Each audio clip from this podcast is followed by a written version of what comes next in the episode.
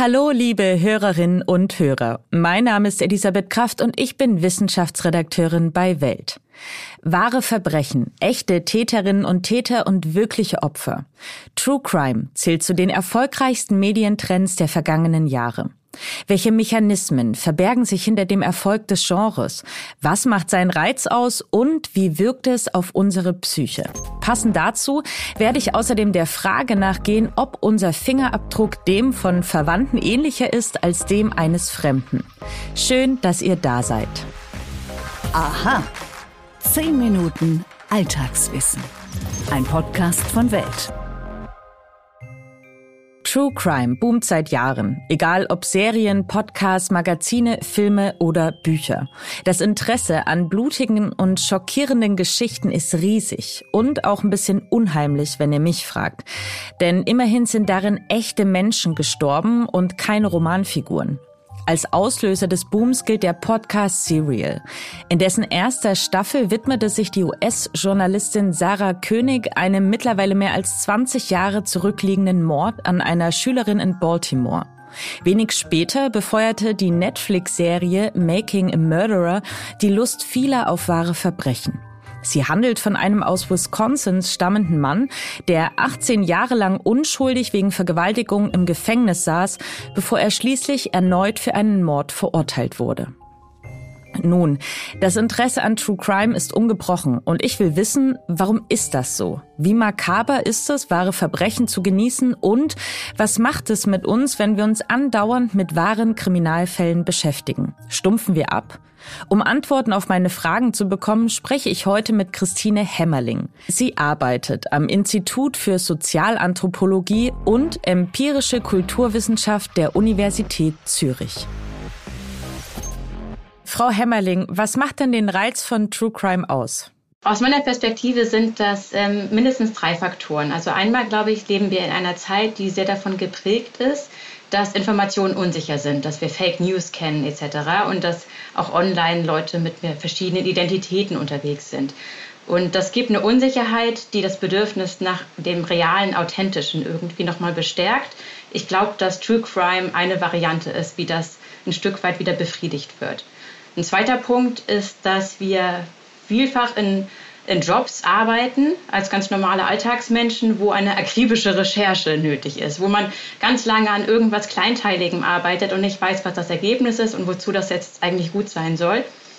Und mein Eindruck ist, dass das in Krimisendungen, besonders aber auch in True Crime-Sendungen, irgendwie zu einem sinnvollen Ziel geführt wird. Die Leute die Ermittlerinnen dort in den Sendungen ähm, arbeiten akribisch über Jahre und Jahre und es bringt am Ende irgendwie was. Es kommen neue Informationen zutage und das ist, glaube ich, befriedigend. Und dann haben wir den Aspekt, dass es anders als fiktionale Sendungen ähm, so ist, dass wir multimodal daran gehen können. Wir können miträtseln. Wir können also ähm, ganz normal während der Sendung miträtseln, aber wir können auch noch ins Internet gehen und weiter recherchieren. Wir können uns also selber so ein Stück weit auf diese Rätsel-Mördersuche begeben und als Laien relevanter werden in unserer eigenen Vorstellung. Und dann sind die oft seriell angelegt. Ja, das ist auch noch relevant. Wer jetzt gern Thriller liest oder Forensik-Serien schaut, der kann sich ja damit beruhigen, dass die Geschichten fiktiv sind. Ist das denn makaber, wahre Verbrechen zu genießen? Einmal kurz vielleicht der Hinweis, dass das äh, Forensik-Thema, das war noch vor ein paar Jahrzehnten dramatisch. Es wurde ganz problematisch aufgenommen, dass man sich so mit der Körperlichkeit von Verbrechen beschäftigt. Das galt als makaber, so nur erst als Hinweis. Und äh, ich möchte aber sagen, dass es nicht unbedingt makaber sein muss. Wer Grausames schaut, der ist nicht unbedingt selber grausam.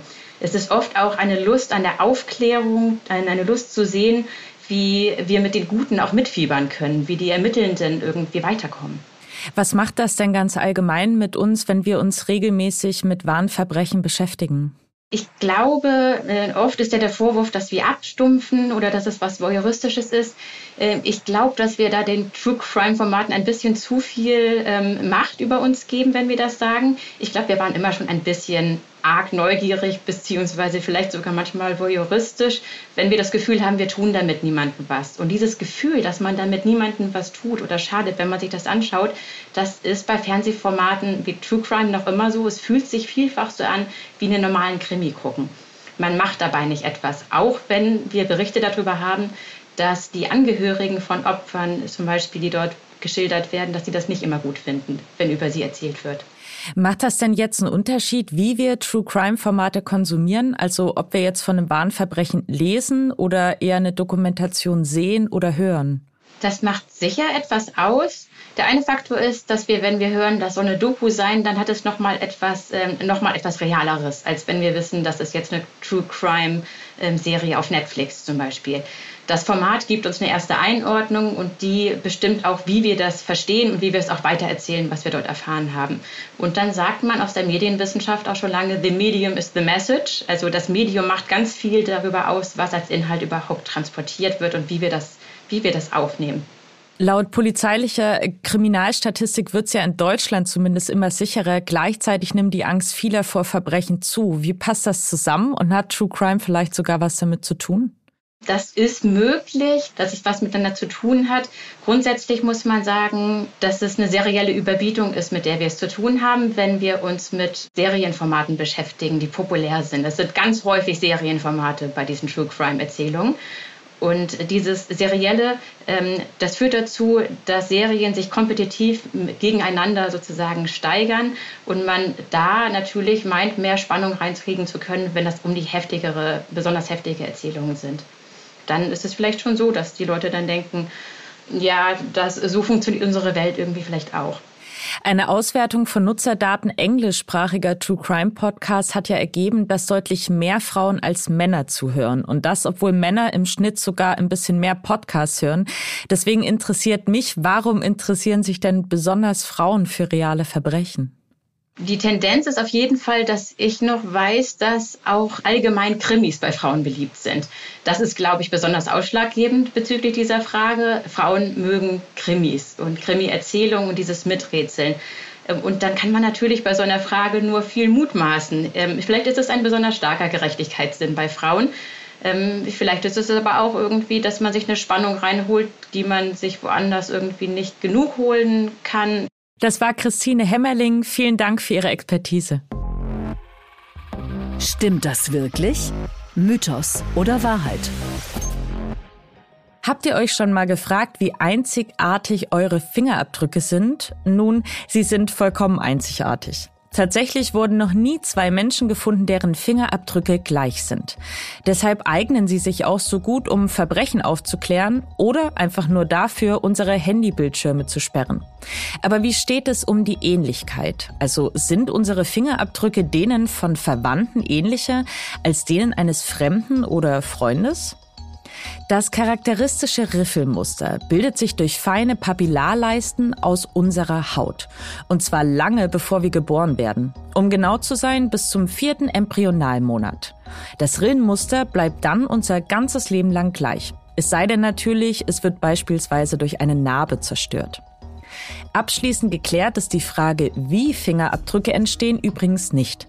Eine Theorie lautet, dass das unterschiedlich schnelle Wachstum verschiedener Hautschichten die Ausbildung der Papillarleisten beeinflusst. Eine andere, dass die Ernährung der Mutter eine Rolle spielen könnte. Fakt ist, nicht einmal eineige Zwillinge, die immerhin eine identische DNA haben, haben den gleichen Fingerabdruck. Das kommt daher, dass die Bildung des Fingerabdrucks zwar genetisch beeinflusst wird, aber eben nicht allein davon abhängt. Stattdessen spielen weitere Faktoren eine wichtige Rolle. Zum Beispiel, wie viel sich ein Embryo im Mutterleib bewegt hat. Die Fingerabdrücke eineiger Zwillinge beispielsweise haben laut Forscherinnen und Forscher zwar ähnliche Anteile an Schleifen, Bogen oder Wirbelmustern. Sie bleiben aber einzigartig. Forschungen konnten allerdings belegen, dass sich die Abdrücke eineiger Zwillinge stärker ähneln als die zweieiger. Wenn euch unser Podcast gefällt, dann tut mir doch einen riesengroßen Gefallen und abonniert ihn auf den Plattformen. Bei Apple Podcasts und Spotify könnt ihr uns außerdem eine Bewertung da lassen. Und wenn ihr Fragen, Anregungen, Kritik oder einen Themenvorschlag habt, dann schickt ihn mir und meinen Kolleginnen doch gerne an folgende Mail wissen@welt.de. Ich freue mich auf eure Zuschriften und wünsche euch einen wunderschönen Tag. Eure Elisabeth Kraft.